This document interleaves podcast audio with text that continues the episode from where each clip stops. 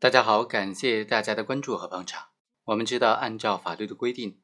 行为人犯罪以后自动投案，如实供述自己的罪行，那么就是自首了。按照这个概念呢，成立自首必须是行为人首先主动的投案，向公安机关投案，然后如实的供述自己的罪行。但是在司法实践当中，也有另外一种可能性。行为人是先受到讯问，如实供述自己的罪行之后，才主动投案，是反过来的。此时能不能成立自首呢？通过这个案例和大家简单的来谈一下这个问题。本案的主角徐某，他用了张维民的身份证的号码和信息，通过微信获得了被害人汤某的信任之后，双方就达成了买卖腊肉的协议。徐某收到腊肉之后，就拒绝接电话了，并且将这个腊肉直接给出售牟利了，并没有支付腊肉的款项。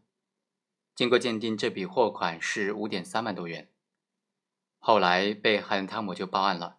公安机关将徐某找到，并且传唤到派出所进行讯问。讯问之后呢，又将他放回去了。在讯问的过程当中，徐某就主动的、如实的交代了全部的犯罪事实。但是公安机关没有采取强制措施将他放回去。又过了两个月之后，公安机关又通知他去派出所投案，然后徐某就主动的投案了。在这个案件当中，犯罪嫌疑人徐某他是先如实的供述了全部的犯罪事实，之后才主动的投案。他构不构成自首呢？总体来看呢，我们认为他是构成自首的。首先，他符合自动投案立法本意当中的客观的要素。自动投案客观上就要求犯罪嫌疑人投案的时候，人身是处在自由的状态的，还没有受到司法机关的控制。自动投案之所以能够得到法律上的从轻处罚，一个重要的原因就是这种行为能够节约司法机关的抓捕成本。所以要求犯罪嫌疑人在没有被抓获、人身是自由的状态之下主动的投案。在这个案件当中，徐某本来是四川省的人。公安机关将他传唤到当地的派出所接受了讯问，但是没有采取强制措施。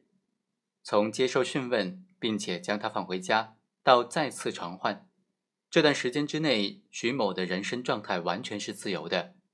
当公安局再次要求他到案的时候，他本来可以选择逃跑的，但是并没有逃跑，节约了大量的司法抓捕成本，而是主动的投案，这符合自动投案的立法原意。第二，被告人也符合自动投案立法本意当中的主观要件。从主观上来看，是否构成自动投案，还是要从他的意志的自愿角度来考虑。意志的自愿性要求，无论是主动到案还是不作为的到案，行为人实施了将自己陷入被控制状态的行为，他的目的就是将自己交付给有关的机关控制。行为人对于交付有关机关控制或者查处的心理。应当是积极的，或者是放任的，但是不能够是反对或者无意识的，因为意志的自愿性就体现了行为人的真实的悔罪态度和自我改造的决心，是自动投案的价值要求，也是国家对他从宽处理和其他行为人相区别的主要的依据。但是必须提到啊，在聚众斗殴类案件当中，受到伤害的一方的被告人，往往认为自己也是受害人。所以，到公安机关反映情况的时候，也经常以受害人的名义进行。这种情况之下的到案，就不是主动的投案当中的投案了，因为他并没有意识到自身的犯罪行为，并且自愿的将自己置于司法机关的控制之下。所以，意志的自愿性是审查自动投案的重要的一环，是从行为的表象发现行为的本质，对自动投案的认定起到关键的作用。在这个案件当中，非常明显，本案的犯罪嫌疑人徐某，他并非不知道自己的犯罪行为，因为第一次已经接受了公安机关的传唤，并且讯问，他已经如实的供述了犯罪事实，本人就已经知道了自己的犯罪行为。当接到电话再次询问的时候，他主动的投案，这就表明他能够积极的配合公安机关，自愿的接受公安机关的调查。反映出他的悔罪的态度和自我的改造的决心，同时也降低了人身危险性。